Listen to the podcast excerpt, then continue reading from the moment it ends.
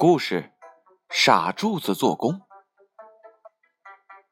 很久很久以前，在大山脚下有座美丽的小山村，住着一些淳朴善良的穷苦人。有一户人家特别的穷，家里只有爷俩。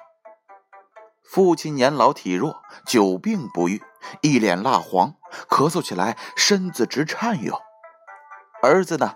傻柱子人高马大，说傻也不傻，说尖呢也不尖，二十好几的人，智力就像十几岁的孩子。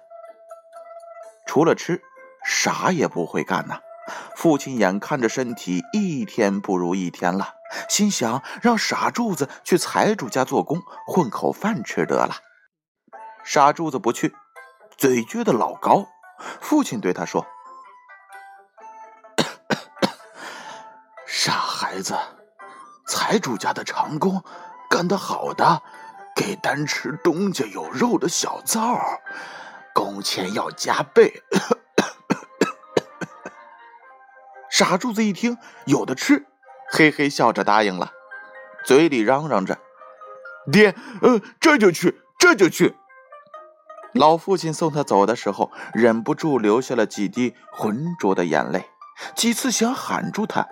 但都强忍住了，这把老骨头就快散架子了。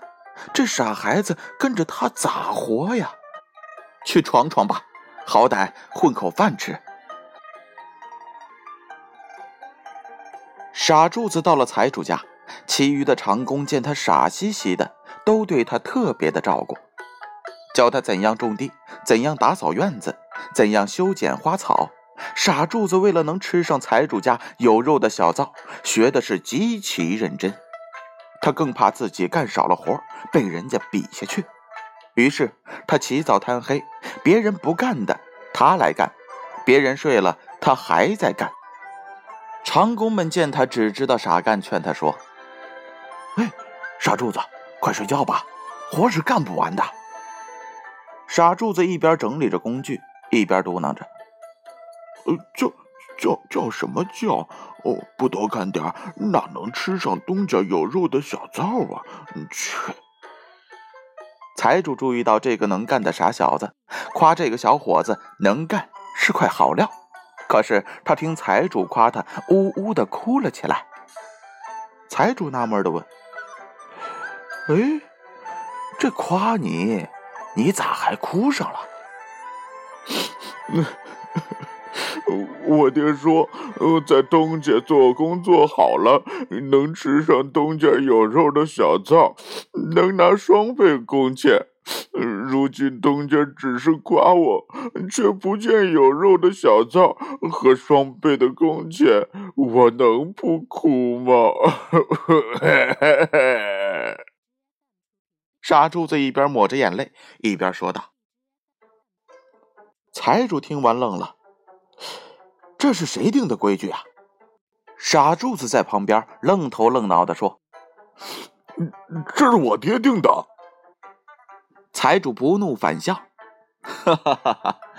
啊，好吧，我承认你干得很好。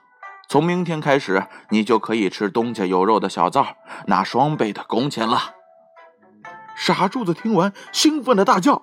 哦，俺爹没骗，俺爹没骗，俺爹没骗。老妇趴在财主家门外，看着傻儿子高兴的手舞足蹈，忍不住流下了眼泪。突然，他剧烈的咳嗽起来，几乎直不起腰。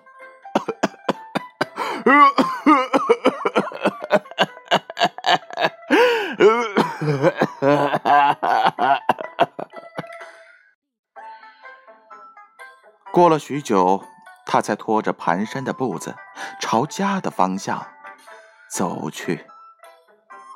那时的夕阳已经落尽。